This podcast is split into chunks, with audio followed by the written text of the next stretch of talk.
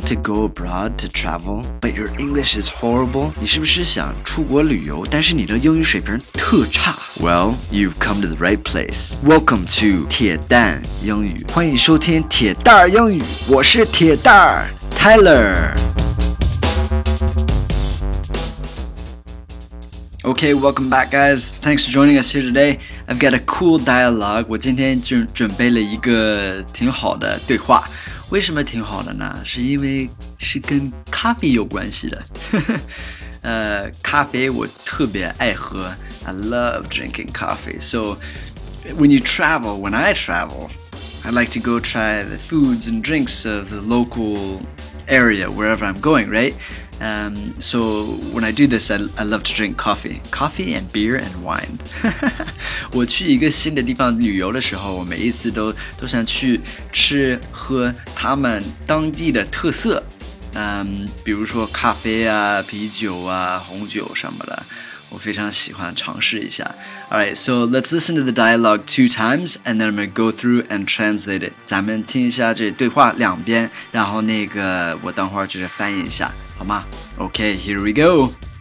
第一遍。Good morning. Can I take your order?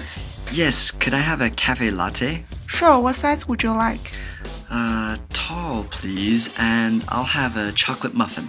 Okay, that will be six thirty in total. Here's seven dollars. And here's your change. You can pick up your order over there. 第二遍。Good morning. Can I take your order? Yes. Could I have a cafe latte? Sure, what size would you like?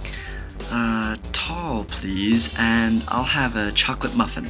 Okay, that will be 6.30 in total. Here's $7. And here's your change. You can pick up your order over there. Okay, so the first line is Good morning, can I take your order? 早上好，能给你点点什么呢?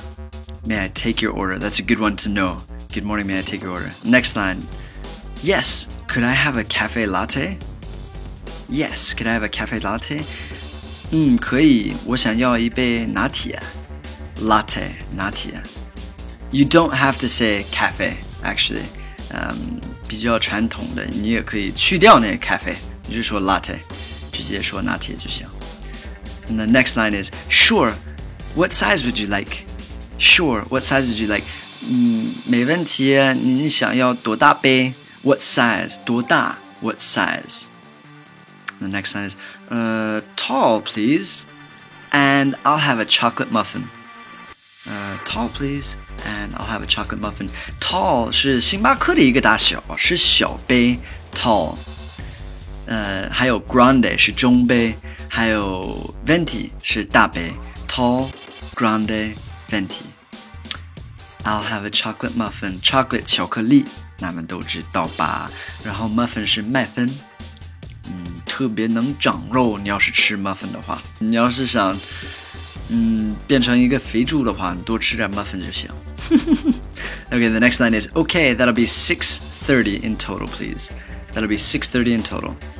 That'll be 就是 总共的意思。That'll be，然后 six thirty, six dollars and thirty cents，六美金，三十美分。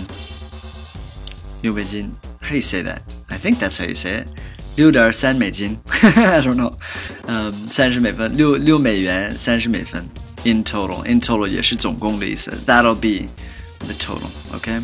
The next line is here's seven dollars. Here's seven dollars. 给你七美元。Here's seven dollars. And the last line is, and here's your change. You can pick up your order over there. And here's your change. You can pick up your order over there. So, 给你找钱. Here's your change. Your change. 给你找钱，零钱。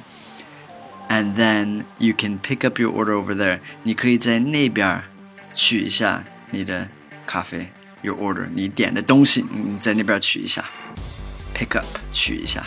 All right, so I know this is travel English, but seriously, coffee has a lot to do with traveling, at least for me. 我知道这是旅游呃旅游英语，但是对我来说，就是咖啡跟旅游完全是相关的，有关系的。All right, thanks a lot for listening, guys. Hope you enjoyed it, and we'll see you on the next one. Have a good day.